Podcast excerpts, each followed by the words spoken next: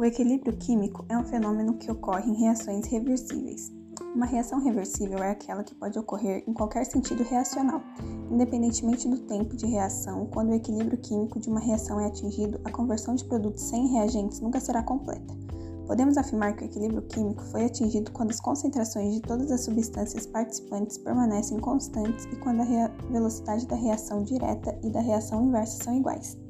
Chamamos a este equilíbrio químico devido ao fato de as reações estarem ocorrendo continuamente. Um exemplo de equilíbrio químico aplicado ao cotidiano é de uma garrafa de refrigerante. Em uma garrafa de refrigerante, há decomposição, formação do ácido carbônico, que se decompõe em água e dióxido de carbono. Essa reação está em equilíbrio, pois à medida em que ocorre a decomposição, também ocorre a formação de ácido carbônico.